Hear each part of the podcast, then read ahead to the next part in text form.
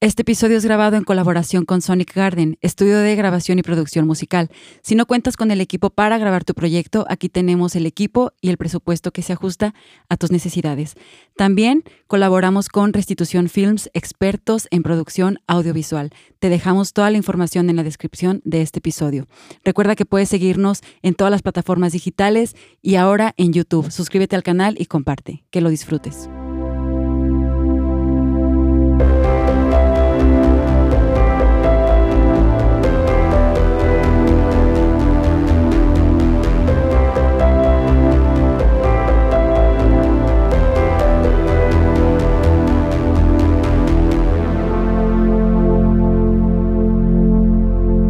Hola amigos, ¿cómo están? Bienvenidos al episodio número 2 de la temporada 4 de De Roto a Roto. El día de hoy tengo a un amigo, un invitado especial, David López. David López, ¿verdad? Es correcto. Quiero decir Flores. Todavía.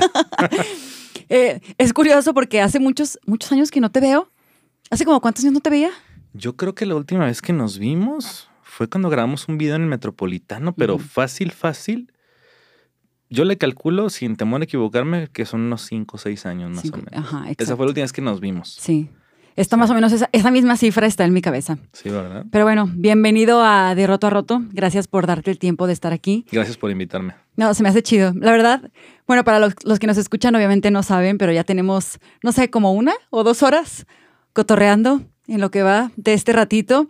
Y mucha risa, muchos chismes. Ahorita les vamos a contar algunos chismes que David ha traído a la mesa. Son temas que no podemos discutir en este programa, pero si me invitan a un café, yo les cuento con mucho gusto. Lo que pasa es que est- estamos en Guadalajara y aquí el, el círculo cristiano es como muy, muy cerrado. Yo me imagino que en todos los lugares del mundo el círculo cristiano debe ser muy cerrado. Es Pero pequeño. aquí particularmente, eh, no sé, tiene algo. Y entonces ahorita que llegó empezamos a decir nombres, cosas, estaba Alonso, etcétera. Entonces, bueno, ha estado Sí, divertido. Guadalajara es un ranchote, entonces está chido ver cómo todos nos conocemos de atrás y algunas historias muy graciosas por ahí. Está cañón. Sí, Ay, no. Como hace rato contamos la historia de Pip, aquí es la parte donde me censuran el nombre y ya contamos la historia graciosa. Pero Exactamente. La dejamos para los bloopers. Oye, eh, te decía que qué curioso que hace, hace muchos años que no, no hablábamos o no teníamos como que una convivencia. Digo, en alguna ocasión también te vi en la iglesia que fuiste a apoyarme con algo que te pedí de amigos o te lo pedí yo o, o Carlos, el líder en ese momento. Pero lo que es para mí peculiar en este momento es que para el tema que te invité a conversar hoy, no es como que algo de lo que hables todos los días con alguien y menos con alguien que hace mucho que no ves. Entonces creo que va a estar interesante la espontaneidad de este episodio. Totalmente. De hecho, pues obviamente me, me- me dijiste el tema con anticipación. Este, no le quise dar mucho, como que muchas vueltas al tema en cuanto a armar algo, porque dije, quiero que en ese momento salga lo que realmente pienso, ¿no? que creo que es parte de lo que es este programa, ¿no? Según entiendo. lo que me gusta de, eh, del nombre, digo, no conozco mucho de su trasfondo, de los videos, etcétera, pero creo que podría sacar una palabra de lo que el programa creo que representa o simboliza, que es vulnerabilidad. Y esa es la parte que, que me llamó la atención, porque el nombre de Roto a Roto me habla de dos personas que abren su corazón y que de alguna forma transmiten, son vulnerables, dicen lo que realmente piensan y eso creo que pues, es muy valioso, ¿no? Gracias por darle nuevamente el significado al podcast. De hecho, este es el segundo episodio que grabamos así con, con video. ¿Ah, sí? Sí, eh, empezamos en 2019 y siempre había sido grabado únicamente en audio. Y apenas empezamos con... Y el primer video que grabaron fue con Alonso. Exactamente. O sea, no conmigo. No. Alonso fue. Ah, sí, bien. sí, sí. Una razón, una raya más al tío, una razón más para que me caiga mal. No, no te creas, amigo, si lo estás viendo. Me, me dio un gusto encontrarte hace rato por aquí y saludarte. Yo pensé que no porque se vieron así. Ah, ¿qué onda? Ah, Yo. Alonso, sí, cómo no.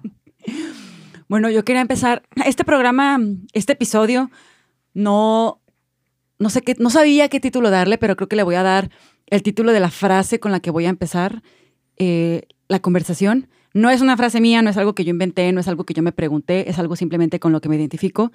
Y haciendo, referen- haciendo referencia a lo que comenté en el episodio pasado, que dije que el año pasado comencé a escuchar a Ricardo Arjona.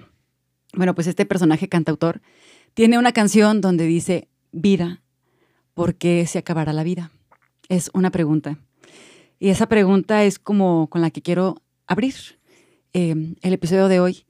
Em, personalmente, suelo encontrarme pensando en, en la muerte, en cuánto tiempo me queda para estar aquí, en qué tengo que hacer con mi vida para que la pueda vivir al máximo, es decir, para no desaprovechar nada de lo que, nada de mi tiempo y nada de los recursos que, que tengo. Em, entonces, quería preguntarte si alguna vez te has preguntado cuándo será el último día que estarás aquí en la Tierra. Estaré aquí vivo.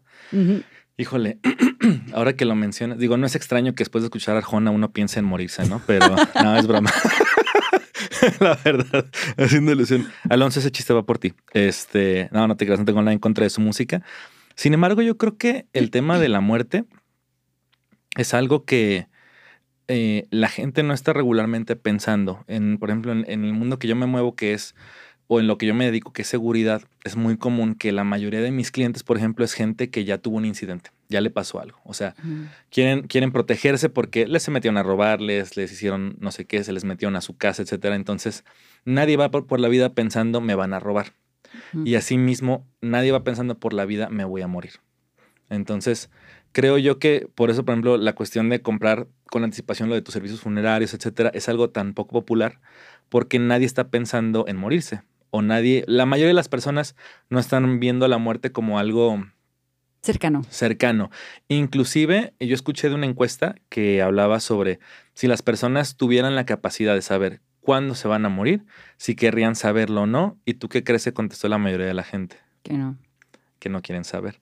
Uno pensaría que a lo mejor la gran mayoría diría, sí, pues me, o sea, si tengo la información me puedo anticipar, pero la realidad es que la mayoría realmente no quiere saber eh, cuándo va a ser el día de su muerte. Eh, alguna vez en una película, me acuerdo que escuché esta frase y me, fascinó. Ellos decían, ah, nadie quiere morirse.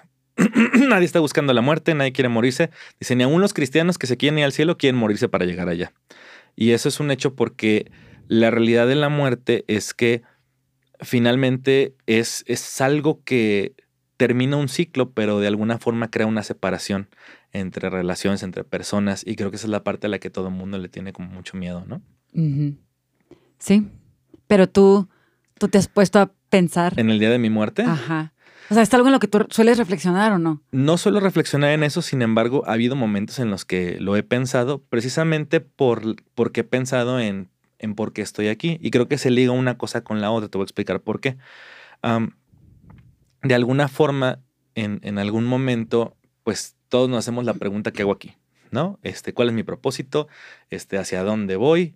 Y bueno, hablando en este, en este foro que, de alguna forma, pues, o sea, compartimos una creencia o en la parte del cristianismo, pues uno piensa en el llamado o en, en, la razón por la que Dios te cree y te pone aquí, ¿no? Yo soy un creyente de que tenemos un propósito y cuando he pensado en mi propósito, muchas veces me he dado cuenta y yo estoy convencido y digo, bueno, Dios me trajo aquí para hacer cosas que otras personas no se van a animar a hacer. Y es algo que durante toda mi vida lo he experimentado y lo he vivido. Siempre me ha gustado ser impulsivo, siempre me ha gustado como hacer cosas locas. Este, ahí les puedo contar algunas historias, pero eh, finalmente como que siempre he tenido esa onda en la cabeza y siempre me ha llamado mucho la atención cómo algunas personas dan su vida por sus creencias. Y yo de alguna forma hubo un momento en mi vida en el que, en el que pensé en cómo iba a morir yo. Porque yo, de alguna forma, es, un, es una sensación extraña. La verdad, no me quiero así como que hacer a la idea, no quiero convivir con eso todo el tiempo. pero alguna vez he pensado que yo siento que voy a morir por alguna causa. O sea, me he puesto a pensar específicamente en mi vida y yo digo, es que siento que para mí, la verdad es que hay una parte muy importante del después, y hoy te platico a qué me refiero, pero sí me veo de alguna forma entregando mi vida por alguna causa que yo, eh, pues que, que, yo considere que es digna de, ofrecer la vida, ¿no? O sea, y, me he vislumbrado una y otra vez en diferentes áreas, ¿no? Desde la política este, hasta cuestiones por las que pues hay mucha gente que, que pelea por cosas muy valiosas, muy válidas, los derechos, este, la libertad, este, el amor, lo que sea, pero yo creo que de esa manera vislumbrado, no, no, me, no me gusta pensar que voy a morir así, pero hay una frase que me gusta mucho, no sé quién la escribió. O sea, eso de los quotes a mí me encanta que en Facebook todo el mundo hace el quote, ¿no? Este, frases de Albert Einstein que él nunca dijo, ¿no? Así, Albert Einstein. ¿no? Entonces, no recuerdo quién dijo esta frase, pero dice, todos nos cuidamos toda la vida, evitamos riesgos para llegar seguros a nuestra muerte. Y creo que lo único que es seguro, seguro para todos y que es que nos vamos a morir. Claro. Entonces, efectivamente, si de, si de todas maneras te vas a morir, pues qué mejor que pues tu muerte represente o signifique algo, ¿no? O sea, como que tenga ese peso, pues. Entonces, de alguna forma, aunque no me guste la idea de morir por alguna causa, por otro lado digo, bueno, pero pues qué manera tan chida como de pasar al otro lado, ¿no? Exacto. Sientes que esa forma de terminar tu vida le daría un significado mayor. Sí, de alguna forma siento yo que pues la muerte ah, de alguna forma es, te digo, la culminación de una etapa, que es la que todos aquí estamos en este planeta viviendo, pero hay un más allá que finalmente es a mí lo que me, pues mucho de lo que me motiva, ¿no? Finalmente. entiendo, entiendo. Yo eh, digo, quise hacer este episodio de la, de la vida y la muerte, y así como quizás está muy existencialista, mm. pero es una parte como muy mía. Mm. Eh, yo sí, la verdad, me encuentro muy seguido pensando en cuándo me voy a morir y cómo va a ser. Eh, no es como que algo de todos los meses, pero sí hay como temporadas muy específicas en que eso está una y otra vez eh, dándome vueltas en la cabeza, ¿no? Em, y bueno, no lo suelo compartir mucho, pero creo que ese es un espacio adecuado para, para compartir ese tipo de cosas. Es muy extraño porque yo compartía con, con alguien muy cercano a mí, le compartía que es que siento que me voy a morir. Y él me decía, pero es que, ¿cómo se siente? O sea, ¿Cómo sientes que te vas a morir? ¿Cómo puedes sentir eso? Y yo es que, dice, ¿dónde, ¿en qué libro dice que cómo se siente? Y yo no, pues. Como un presentimiento, ¿no? aquí, aquí lo siento. Y yo tienes razón, o sea, no es algo que, que puedas explicar fácilmente cómo sientes que te vas a morir, pero es como una sensación y al mismo tiempo como una ansiedad y algo en el estómago que es como, a ver, quizás no te queda tanto tiempo, pero hay algo que tienes que hacer con tu vida y no, no la tires, no la desperdicies. Em, y aquí es algo que o sea, e-, es algo que, va un poco ligado a lo que tú decías al principio, que tú crees que tenemos como un propósito para estar aquí. Y mencionabas también que una de las razones por las que la gente tememos como que hacer, tener esta, partir pues del mundo o partir de nuestro eh, cuerpo físico, es porque no queremos alejarnos de las personas a las que más amamos, ¿no? Es, por, es porque no queremos eh, eso. Y una de las cosas que yo constantemente me pregunto es, eh, es que ¿por qué tiene que acabar? O sea, ¿por qué necesariamente hay un ciclo que tiene que llegar a un fin? ¿Por qué le tenemos que poner a un fin? Y yo decía el otro día, es que lo que no me gusta a mí de la vida es que se acaba. O sea, es como, y por eso empecé con esa frase de ¿por qué se acabará la vida? Y es como, ¿por qué tiene que ser necesario que un ciclo tenga un inicio y un fin? Claro. Y que termine. Y otra de las cosas que para mí son como, eh, que me llaman la atención, en el mundo del cristianismo siempre nos desarrollamos pensando que tenemos un propósito o un llamado o que hay algo muy específico que tenemos que hacer o que lo que, lo que tú decías, lo que tú vas a hacer, nadie más se va a atrever a hacerlo. Eh, sin embargo, eh, dentro de los libros que leo, que no todos son cristianos necesariamente, hubo uno que, me gustó mucho y lo mencioné también en el episodio pasado. Bueno, son dos. Es este de Víctor Franklin, del hombre en búsqueda de sentido. Y hay otro que se llama, lo diré en español para que suene bonito, todo está jodido.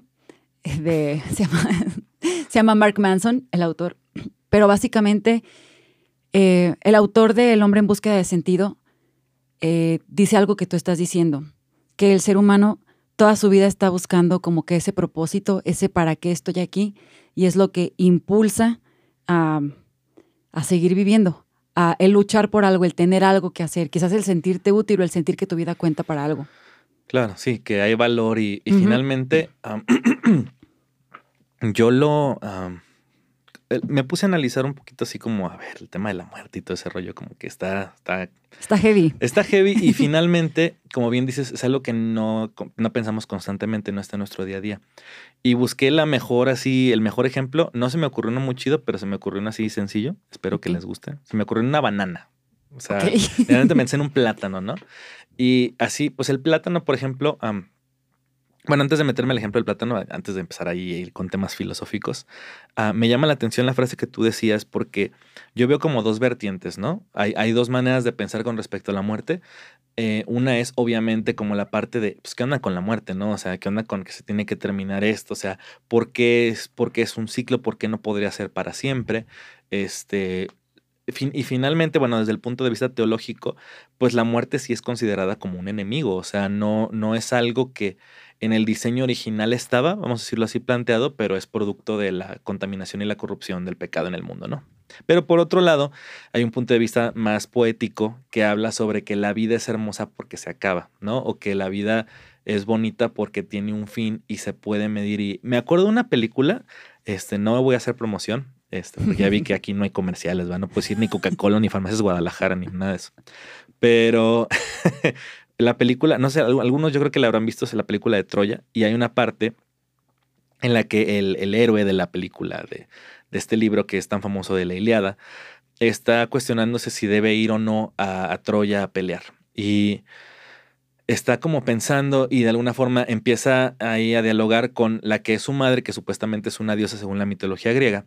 Y entonces le dice, voy o no voy, ¿no? Y le dice, mira, si no vas, vas a tener una vida plena, vas a tener una vida feliz, vas a conocer a una esposa, vas a tener hijos, ellos se van a acordar de ti, tus nietos se van a acordar de ti, pero cinco generaciones después nadie se va a acordar de tu nombre.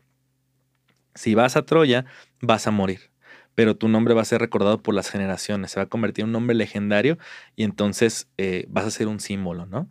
Entonces como que el, el, la vida, la vida que yo anhelo, quiero ser feliz, pero versus como la gloria, ¿no? Así como de, ah, la gloriosa muerte, ¿no?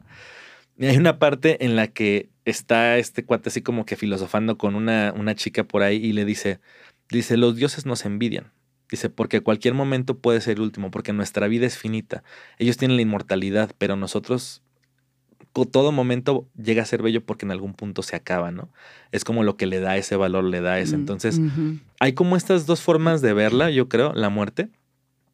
Y, y, ambas tienen como un punto que suena válido, ¿no? Suena, este, y, yo siento que, el, tema, el tema de la muerte, digo, yo lo veía como una banana, ¿no? Y así, perdóname lo burdo del ejemplo, pero la banana, pues finalmente es una fruta, ¿no? Eh, podemos encontrarle razón, propósito, se le pueden hacer poemas, puedes hablarse de la banana como, uh, qué bella la banana y se pela y amarilla, ¿no? Pero finalmente es como a nivel superficial. O sea, te, puedes, te puedo decir, describe una banana y tú me dices, pues es un plátano, es una fruta que se abre así de los lados, se come y pues tan, tan, tiene potasio.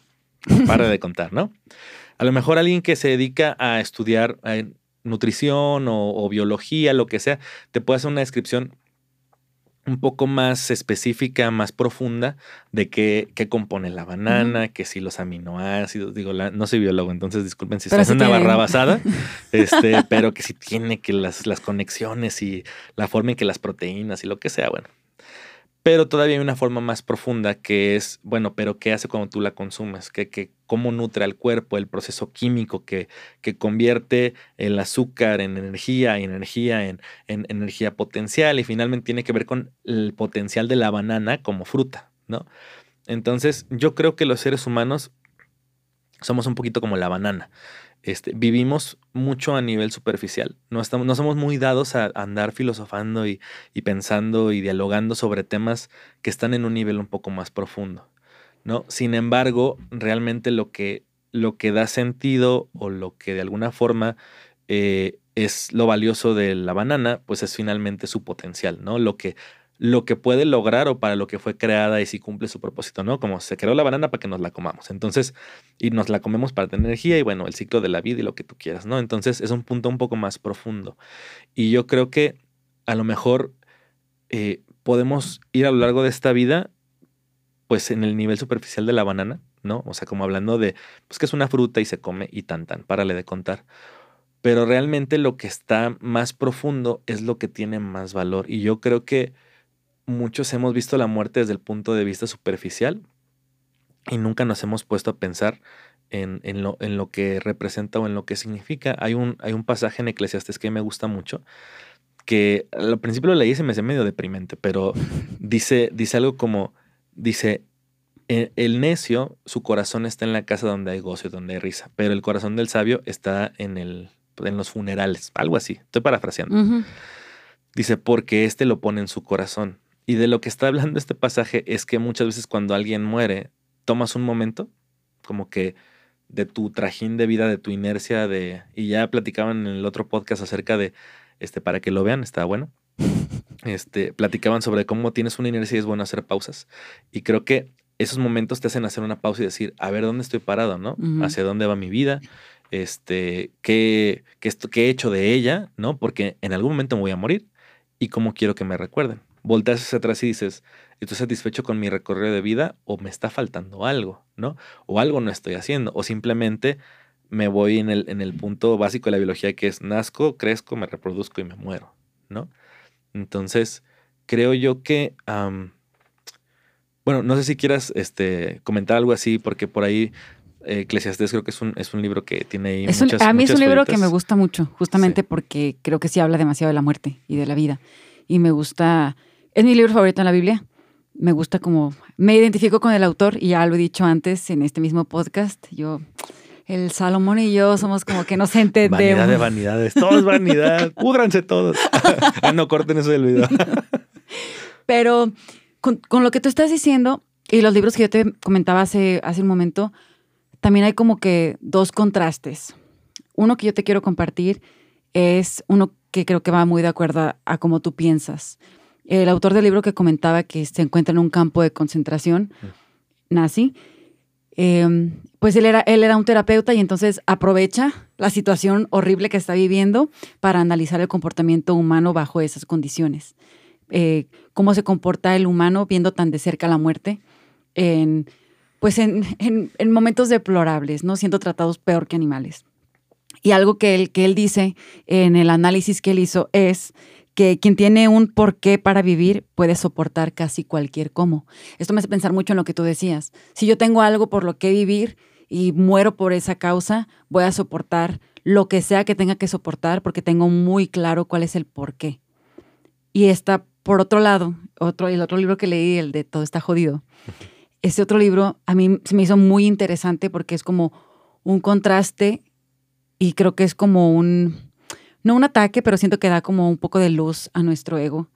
Eh, y lo veo como cristianos y también como seres humanos, o sea, no específicamente que practiquemos esta religión o lo que sea, pero este libro lo que comenta es que el ser humano de alguna forma necesita, o sea, no puede vivir con la idea de que su vida en realidad no significa nada. O sea, tú no puedes vivir con la idea, tú me refiero a X, o sea, en general las personas, no te estoy atacando, no podemos vivir con la idea de que nuestra vida en realidad nada más era para ser vivida y ya. No importa qué hagas o qué no hagas, si yo te digo, tu vida no tiene ninguna trascendencia, tu vida en realidad al universo le da igual. O sea, en, el, en, el, en las millones de galaxias que existen, millones de estrellas que hay, tu vida en realidad no representa mucho. Eh, y lo veo, el ejemplo que pusiste de Troya, ¿no? Es como, quizás ellos ni siquiera eran cristianos, pero este ego del ser humano de decir, yo necesito saber que mi vida va a representar algo, aunque en realidad, aunque te digan si mueres o no te mueres o lo que sea, al paso del tiempo tu nombre va a ser olvidado. O sea, eso va a pasar. Y me, gustó mucho este libro porque tiene este contraste de, o sea, porque la gente tiene que necesariamente pensar que su vida sirve, va a, trascender en algo. Y hace un análisis de, las religiones, específicamente las que están, los que son cristianismo, hace ese análisis y a mí me llamó mucho la atención, porque nosotros vivimos o crecemos pensando que Dios tiene un propósito para tu vida, tiene un llamado, o sea, hay algo especial para ti, eres alguien muy especial, pero ¿y qué pasa con las personas que, por ejemplo, nacen con un tipo de discapacidad que su intelecto nunca les permite entender que tienen un, propósito o tienen, ¿sabes? O sea, no viven anhelando eso y no por eso su vida es menos. Entonces, no sé, siento que quizás es un debate un poco extenso, un poco amplio, pero básicamente quería nada más como contrastar poquito como estas dos ideas en torno a la, a la, muerte. Claro, ¿no? Me parece muy bien. De hecho, uh, por ahí alguna vez Aristóteles, ahora sí lo cito, así me la sé. Aristóteles dijo que una verdadera conversación entre dos personas se da cuando ambas partes están dispuestas a cambiar de opinión. Si no simplemente... Ya cambiaste de opinión, genial. Entonces, me, gusta la idea porque creo que tenemos la inteligencia suficiente como seres humanos, pues para poner a prueba lo que pensamos y creemos, ¿no? Y finalmente, ahorita escuchándote, creo que hay un, hay un tema ahí, eh, otra vez, ah, creo que hablemos, eh, tocando otra vez el ejemplo de la banana, por ejemplo, el hablar de una postura o la otra es, es como otra vez la cáscara de la banana, verla, este, qué bonita el color, etcétera, ¿no? es, es, como un poco superficial. en el nivel más profundo hay algo ahí que yo lo que veo detrás de, eh, de, de, lo que comentabas tanto de un lado como del otro es una palabra que finalmente es definitoria para todo ser humano y la palabra es identidad. ¿Quién soy? La eterna pregunta de ¿quién soy? ¿Para qué estoy aquí? ¿Tengo un propósito? ¿No? O sea, ¿valgo? Porque si valgo, no valgo, porque si valgo, porque no valgo, ¿no? Entonces, finalmente ambas reposan en eso hay una identidad y quién soy. Y eso qué define, ¿no? Eso definirá un rumbo, definirá el otro. Y finalmente, eh, por ejemplo, en este caso de, pensar, por ejemplo, en, en, esa necesidad, es, de hecho es, un, es, una manera de pensar este, muy popular, que es, dicen, es que el ser humano inventó a Dios porque tiene una necesidad de pensar que hay alguien que le dio un propósito a su vida y que lo hizo, porque si no, entonces somos producto del azar y realmente solo transitamos en esta vida como un soplo de viento y ya, se acabó, ¿no? Alimento para gusanos. Este, sin embargo, yo creo que finalmente el tema, el tema aquí importante, te digo, es identidad. Es quiénes somos, este, eso que representa, lo voy obviamente a hablar un poquito desde mi perspectiva, que finalmente, bueno, obviamente yo tengo una forma de pensar, etcétera, este, y, me gustan, me gusta como contrastar ambas ideas en o que converjan en este punto porque finalmente es lo que define, ¿no? Y es cierto, en nuestra composición como humanos tenemos esa necesidad, una necesidad de sentir que tenemos un valor, ¿no? Una dignidad. Y esa dignidad, lo que yo he descubierto en mi propia experiencia es que solamente te la puede otorgar Dios.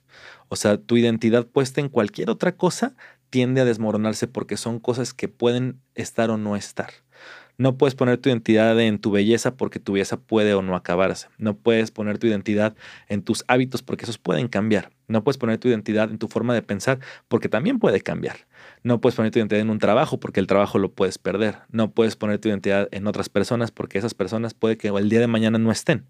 Entonces lo único que es constante, eh, que no cambia y que no se mueve eh, bajo la fe cristiana es Dios y el que Él te reconozca con ese valor es lo que te da identidad. Y me gustaría con esto como migrar a una conclusión final de lo que yo creo que es la importancia del sentido de la muerte para nosotros en cómo verla. Y como bien dijiste, eh, la frase me gustó, este, que decía algo así como quien sabe para qué, este, para cómo. ¿Sabe por qué? No, la puedes leer otra vez, Andrea. Sí, exacto. Dice, quien tiene un porqué para vivir puede soportar casi cualquier Casi cualquier cosa, ¿no? Es un poco similar a la de el que no tiene nada que perder, este, o el que de alguna forma puede renunciar a su propia vida, está listo, o el que no teme a la muerte puede vivir lo que sea, ¿no? Y creo que eh, es un poquito el, acompañarlo de reconocer una, una cuestión que es superior. Y, y hablando yo a un nivel más profundo de la banana, Creo que ahí es donde, sí, yo creo que le podemos poner este, la muerte y la banana, ¿no? Así. Pero hablando un poquito más a nivel profundo, eh, cuando los seres humanos somos honestos y reconocemos uh, que al final eso radica en la identidad, en quién soy. O sea, si fui creado o fui producto de un accidente. Este, porque hay ramificaciones de esa manera de pensar que llegan al punto de otra vez el azar, eh, el no haber una inteligencia superior, o sea, tiene o tiene otras ramificaciones, pero finalmente es identidad, es soy o no soy, o valgo o no valgo, ¿no? Entonces, ah, en el nivel profundo, vamos a decirlo así, del pensamiento humano, es realmente el entender que esto que me da valor va más allá de lo que yo, como yo considero dignidad, eh, de algo, vivir por algo que es más digno de lo que yo soy. Porque si somos muy honestos, eh, a pesar de que todos nos queremos a nosotros mismos, bueno, la mayoría, ¿verdad? dice, dice la Biblia que nadie aborrece su propia carne, de cierta forma, ¿verdad? Porque hay gente que sí se odia a sí misma. Yo de mis lonjitas. Este, pero eh, de alguna forma, eh, todos de alguna, como dices tú bien, un, ese ego como de necesito valer algo, necesito ser alguien, sabemos en el fondo que hacemos muchas cosas que nos hacen sentir indignos. ¿No? Y no me quiero meter en temas de culpa o en temas del pecado y eso, pero finalmente reconocemos que a veces vivir por ti mismo no creemos en el fondo que es la mejor manera de vivir o la manera más digna. O sea, nadie quiere pensar, yo me vine a esta vida y voy a vivir para alimentarme, para estar bien, para estar contento, para estar feliz. Al final hay un sentido más allá, que es el sentido de dar mi vida o invertir mi vida en algo que yo considero más valioso que mi propia vida. Y no estoy hablando de que no tengamos valor, estoy hablando de algo que Dios puso ahí y, es como la gente que por ejemplo, siembra su vida para, para ayudar a otras personas, ¿no? Que consideran, mi vida yo la voy a sembrar y, son para, para ayudar a otros que no podrían ayudarse a sí mismos. Y son personas que de alguna forma en el sentido intrínseco admiramos. Nadie nos dijo, oye, Mahatma Gandhi, oye, este, Martin Luther King, oye, Abraham Lincoln, tantas personas de la historia que finalmente dieron su vida por otros o por una causa o por una idea que tenía que ver con ayudar a los demás. Y nosotros como creyentes, pues consideramos al que es el más digno de todas las cosas y, esta es la idea con la que quiero terminar. Yo creo honestamente que esta vida es un poco, eh, se mira a través de como un espejo. Sabemos las cosas, pero no tenemos como la información completa. ¿Sí me explico? O sea, vemos cada quien a través de su propia cosmovisión. Hace rato que escuché a Alonso dije, ay, cosmovisión, la palabra, pero no me gusta la palabra y me decepcioné mucho, pero dije, bueno, este, yo la voy a usar, ah, la voy a meter a fuerzas de alguna forma, ¿no? Que es la manera como tú ves el mundo, ¿no? eso, se le denomina cosmovisión. Entonces, cuando tú ves el mundo de cierta forma, con tu conocimiento, eh, en alguna ocasión también Einstein dijo, todos somos ignorantes. Lo que pasa es que no todos ignoramos las mismas cosas, ¿no? Entonces, todos tenemos como una porción de lo que consideramos la verdad. Sin embargo, eh, cuando tú tratas de, como de sumar a, ese sentido y, decimos, es que eh, eh, cuando, cuando, según lo que la escritura está, cuando estemos en el más allá, vamos a decirlo así, o en la presencia de Dios, veremos las cosas tal cual son. Entonces, podremos ver mucho de la dignidad de lo que realmente, o de quién es la persona, en este caso de Jesús. Y me acuerdo de una película, y esta es la idea así como el, punchline, que no sé si la han visto porque ya esta generación no ve ese tipo de películas, pero la película se llama Corazón Valiente con Mel Gibson, muy buena, se la recomiendo.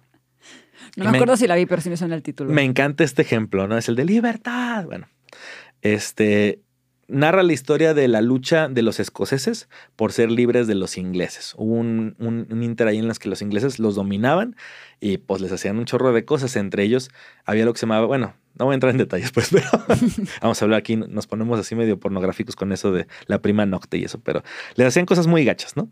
El punto es que pues querían ser libres y en algún punto ah, comienzan como a luchar ¿verdad? A formarse como pequeños ejércitos, pero eran como todavía de terratenientes escoceses que tenían relación como señores feudales con los ingleses. Entonces de repente se ponen, o sea, los, se rebelan los señores feudales, se traen a su ejército escocés, pero cuando ven a los ingleses, pues les son como cinco veces más, ¿no? O sea, son chorrísimo. Y entonces de repente los de acá empiezan así como que decir, no manches, son un chorro, nos van a partir el queso, mejor vámonos, ¿no? O sea, no voy a dar mi vida por este. O sea, iban a pelear no por su tierra y por su libertad, iban a pelear porque si no, este cuate me saca de mi tierra y me deja sin casa, ¿no? Sin embargo, mi vida vale más que si me da la tierra o así. Es como que llega un punto en el que dicen, nah, ahí nos vemos. Hay un, personaje aquí que es como el, el, héroe de la historia, ¿verdad? Que también dio su vida, por cierto, por la causa, que se llama William Wallace. Y de repente llega en su caballo y empieza a ver que todos están yendo del ejército escocés. Y le dicen, ¿qué onda? ¿Por qué se están yendo o no? O sea, hay que pelear. Y entonces uno le dice, no, hombre, dice, ¿no has visto el ejército inglés? Si peleamos, nos vamos a morir todos. Y entonces él le dice, sí es cierto.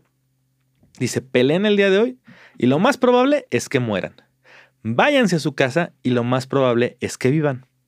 Dice, pero pasados muchos años, cuando estén en el lecho de la muerte, en su cama, van a recordar y van a decir, daría todo lo que tengo por regresar a este día y decirle a mi enemigo en la cara que quizás pueda tener mi vida, pero que nunca tendrá mi libertad.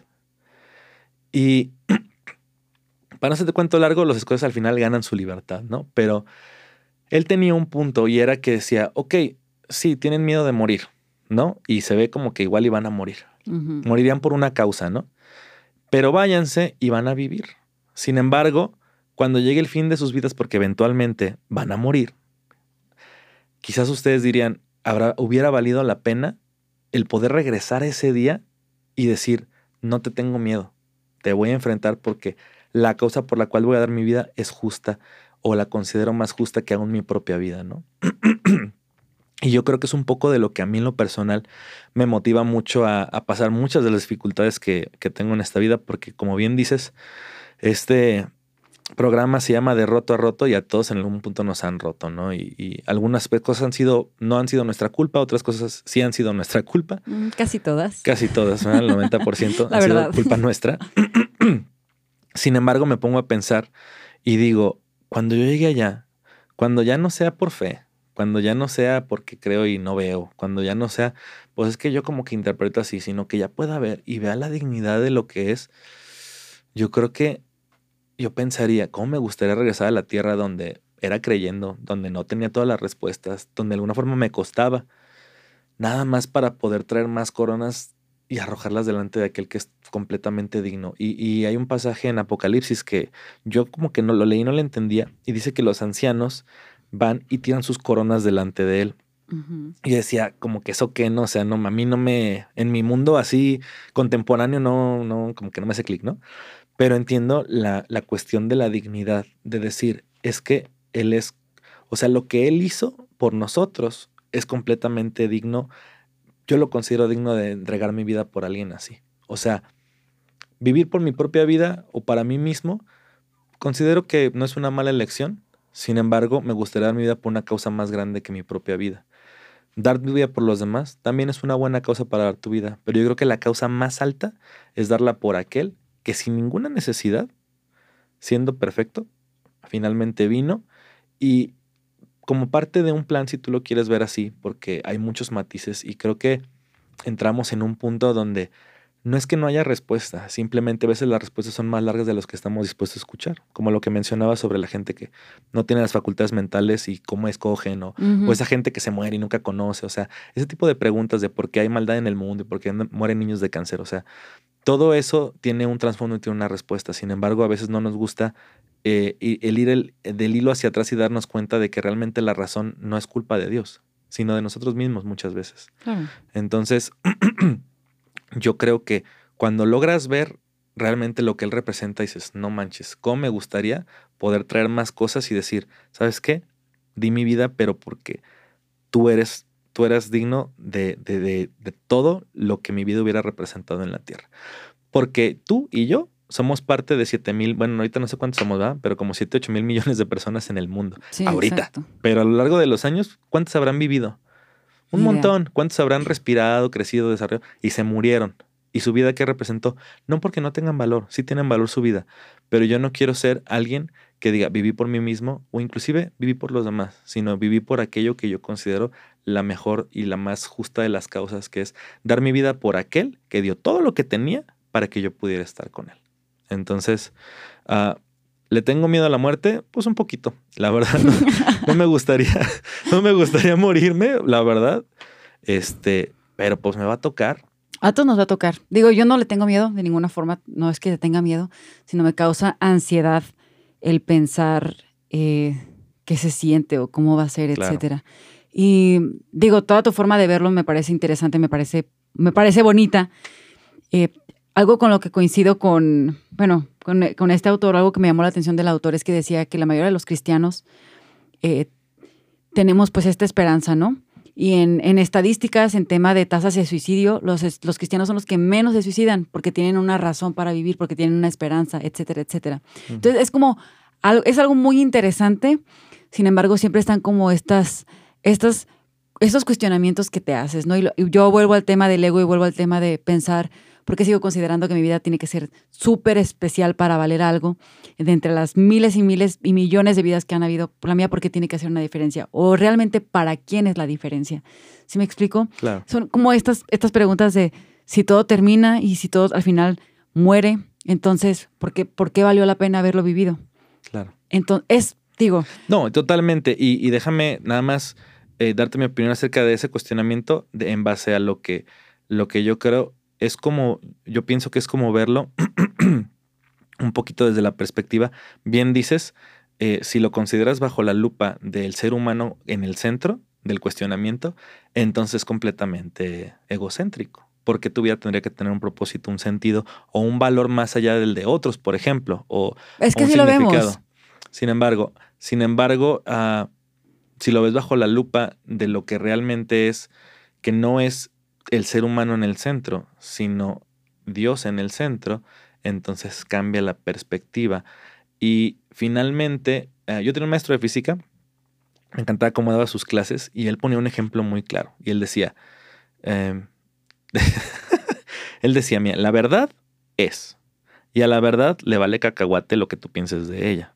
Claro. Y nos ponía un ejemplo y decía, si yo pongo una pelota roja en este bote de basura y yo les digo, muchachos, hay una pelota roja en el bote de basura, tú tienes toda la libertad de pensar o de creer que, que es verdad o que es mentira.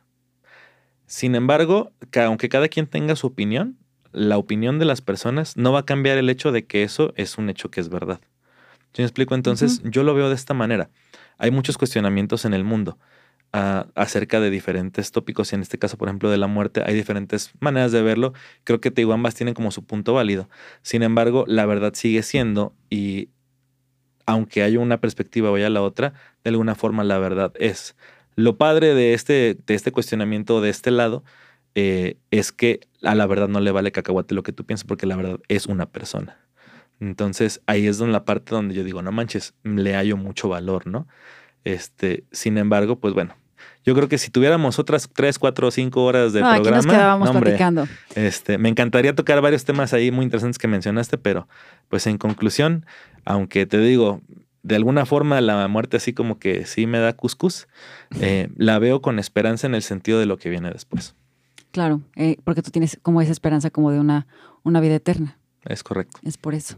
No estoy diciendo que yo no la tenga, simplemente yo no estoy tomando ninguna postura para fines de este programa. De este programa. Y porque la verdad yo no, a mí no me gusta, ya no comparto el tema de hay una verdad o hay una única verdad, porque mi verdad privilegiada en Occidente, siendo blanca, viviendo aquí, en el, digamos, en la atmósfera social que me muevo, en la, atmósfera económica que me muevo, es muy diferente a la de una persona en Oriente, etcétera. O sea, es un tema muy complejo. Entonces, yo, yo no creo que haya una única verdad. Creo que las personas vivimos diferentes verdades de acuerdo a lo que vivimos. Eh, y la verdad de una persona nadie se la puede cambiar. Eso es algo muy, muy personal. Es como si a ti alguien viniera y te quiere decir no creas en Dios. Si Dios para ti es tu verdad, eso nadie, nadie lo puede, eso es inamovible. Es un tema muy extenso, pero en pocas palabras, yo quería cerrar con algo, con un versículo, curiosamente, yo quiero cerrar con un versículo que a mí me, me gusta mucho, porque lo que te compartí al principio de este episodio, que estaba como que es que me voy a morir, me voy a morir, una parte de mí sentía como, es que no es que te vayas a morir, es que sientes que estás muriendo, porque a lo mejor esa parte que sentías como propósito o llamado ya no está tan presente en tu vida y sientes que hay algo dentro de ti que se está consumiendo y se está apagando. Eh, y hay un versículo que me gusta mucho que me da cierta esperanza, como a ti te da esperanza eh, todo lo que acabas de compartir. Es un versículo que está en Samuel, segunda de Samuel, que dice que todos moriremos algún día y que nuestra vida es como agua derramada en el suelo la cual no se puede volver a juntar. Pero Dios no, arrastra, no arrasa con nuestra vida, sino que idea la manera de traernos de regreso cuando hemos estado separados de Él. Para mí esto es como historia corta. Eh, la Biblia puede tener cosas quizás extrañas o que en algún punto se contradigan, pero este pequeño pasaje donde simplemente dice que Dios idea la manera de atraernos a Él, eh, me hace pensar que a fin, fin, de cuentas no se trata de mí, no se trata de que yo tenga que hacer o no algo. Eh, digo, si nací fue por algo, lo que sea que haya sido, pero Dios idea la forma de traernos de regreso hacia Él. Así lo y sea como sea que estemos en este momento, cualquier duda, pregunta, quizás no haya una respuesta, quizás la va a haber pronto de acuerdo a como tú quieras también encontrar esa respuesta. Y pues nada, dejarlos con esa reflexión. Si en algún momento se encuentran pensando acerca de la muerte y cómo va a ser eh, ese día o esa cita que nadie podemos eh, evitar, si podemos decidir cómo, cómo vivir. Quizás no sabemos qué hay después de, no, no tenemos, no nos consta, lo hemos leído, creemos, pero no sabemos con exactitud qué es lo que hay después, pero podemos elegir cómo vivir. Eso sí está en nuestras manos. Así que, pues con esto yo quisiera cerrar este programa. Me gusta tu reflexión, la comparto y pues gracias a todos por estarnos viendo. Gracias por haber venido y compartir tu ejemplo de la banana. Ah. Hubiera estado bien bueno que, se grabara todos los chistes que te echaste al principio. Es Hashtag el plátano superficial nos pueden encontrar. Suena como que David es una persona un poco seria, sí lo es, pero al inicio nos tenía un poco ocurrente. Pero bueno, eh, comunidad rota, nos estamos escuchando, viendo, siguiendo en las siguientes semanas. Gracias por estar, gracias por haber venido. Em, hasta luego. Peace out. Bye.